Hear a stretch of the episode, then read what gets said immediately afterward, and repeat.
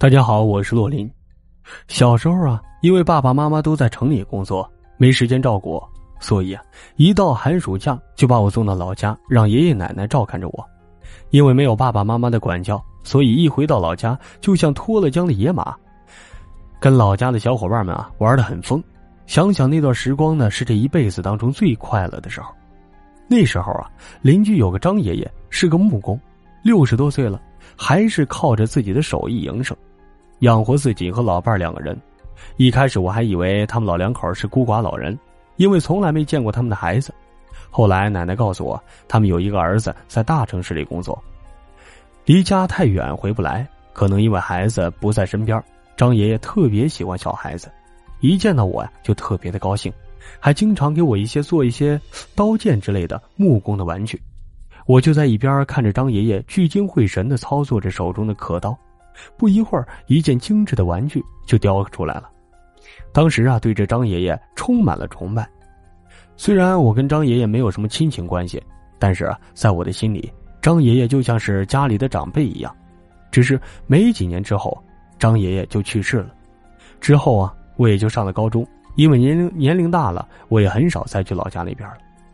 有这么一回啊，因为很长时间没见到我，奶奶想我了，特地来到我家看我。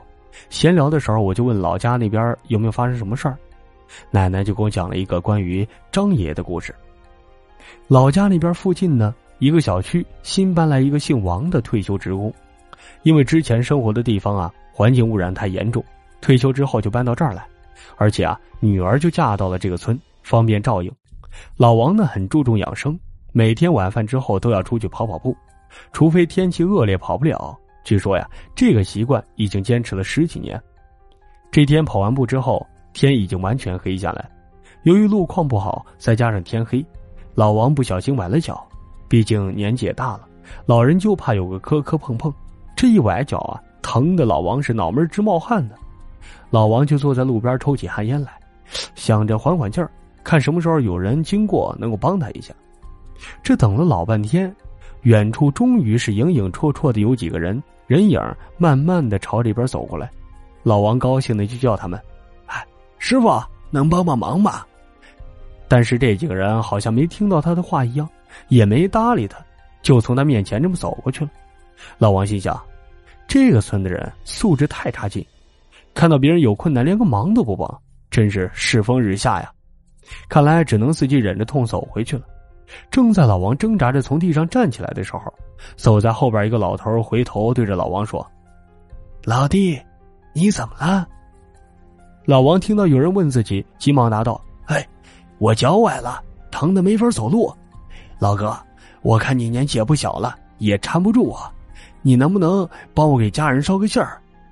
那人就说：“呀，好啊，你家在哪儿啊？”于是啊，老王就把自己的住处告诉了那个老头这老头听了说：“嘿，还真是巧啊！我以前也住那附近。”两个人自我介绍了一番，聊得很是投机啊。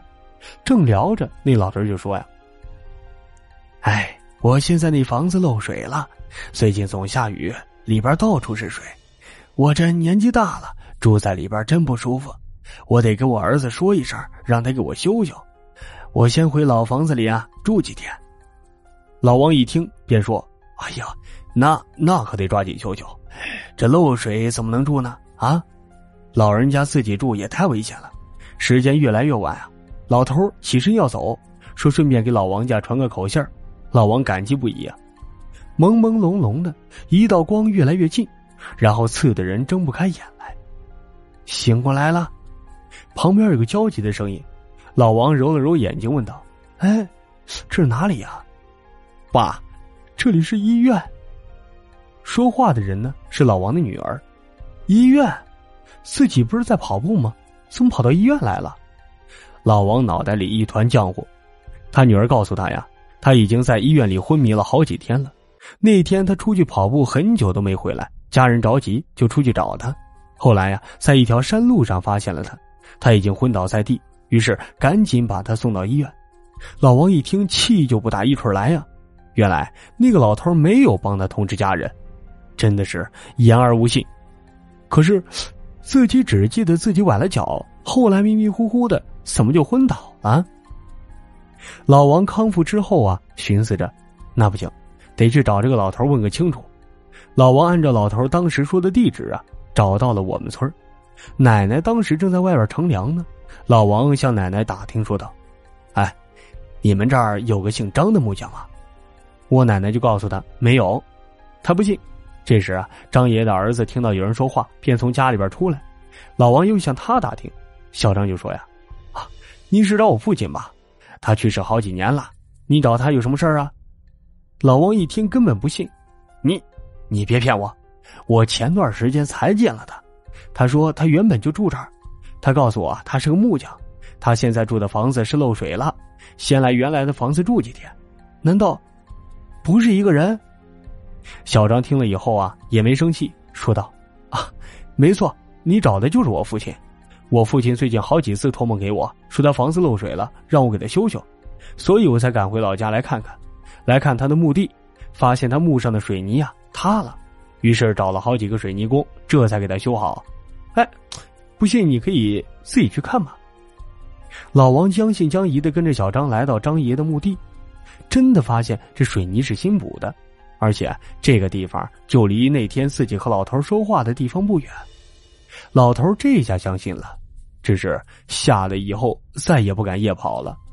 于是啊，他把这夜跑的习惯呢改成早上跑了。好了，以上就是咱们今天晚上的故事。我是洛林，点赞评论别忘记，下集故事更多惊喜在等着你。咱们下个故事再聊。